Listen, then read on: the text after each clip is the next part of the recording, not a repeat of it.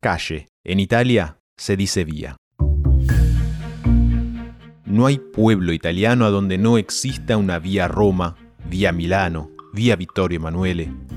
Vías se llamaban y se llaman las grandes rutas que los romanos construyeron para conectar todo su imperio.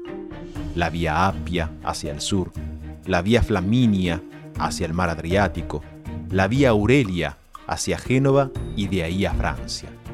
En toda la segunda mitad del siglo XX, la sede nacional del Partido Comunista Italiano, el más grande del mundo occidental, quedaba en Roma, en Vía delle Botteghe Oscure, calle de las bodegas oscuras. Durante décadas todas las decisiones de la izquierda italiana salieron de las bodegas oscuras de Roma y todos los noticieros se encargaban de subrayarlo. Las vías, los nombres, sus historias son muy importantes.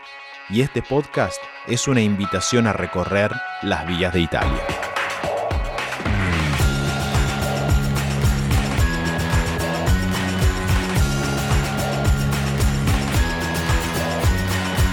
La Vía, un podcast sobre Italia.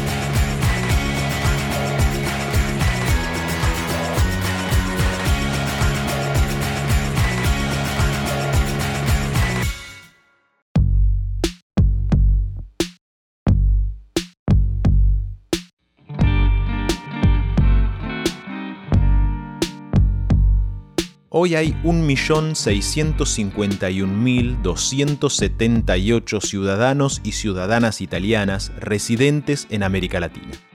Y estos son solamente quienes efectivamente hicieron todo el largo trámite para comprobar su descendencia y obtener la ciudadanía. Pero sabemos muy bien que quienes podrían obtenerla son muchos y muchas más. Desde todas las regiones de Italia, entre la segunda mitad del siglo XIX y la primera del siglo XX, millones de personas llegaron a nuestro continente en busca de fortuna. Hace no mucho tiempo, un amigo me preguntaba qué hubiese sido de su familia si ese abuelo calabrés no hubiese tomado el famoso barco que lo trajo hasta Buenos Aires. Claro, sería contrafáctico especular. Quizás, en ese caso, él no habría nacido nunca. Pero esa pregunta me hizo pensar en que, en realidad, en América Latina, lo que conocemos de Italia sigue en muchos casos congelado al tiempo de los inmigrantes que venían hasta acá. Un mundo semirural, de sacrificios, trabajo, recetas tradicionales. Pero en Italia la historia siguió, por más que nuestros ancestros ya no estuvieran ahí para contárnosla. Y las cosas cambiaron muchísimo.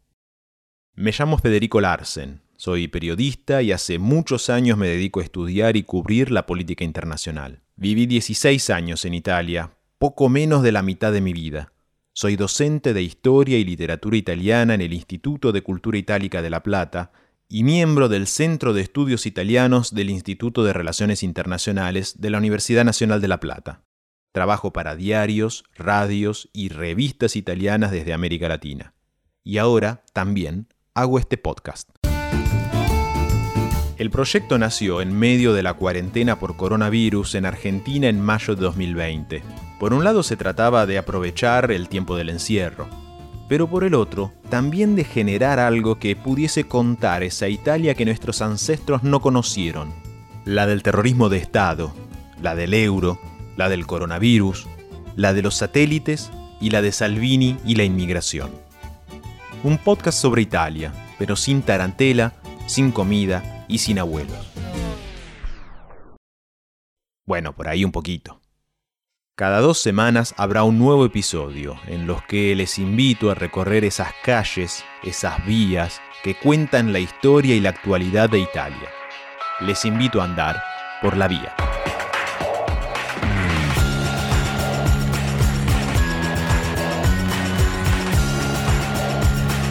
La Vía. Producción y realización Federico Larsen. Locución de artística Amancay Silva. Signore e signori, È tutto per oggi. Vi auguriamo buonanotte. buonanotte. Buonanotte. Buonanotte.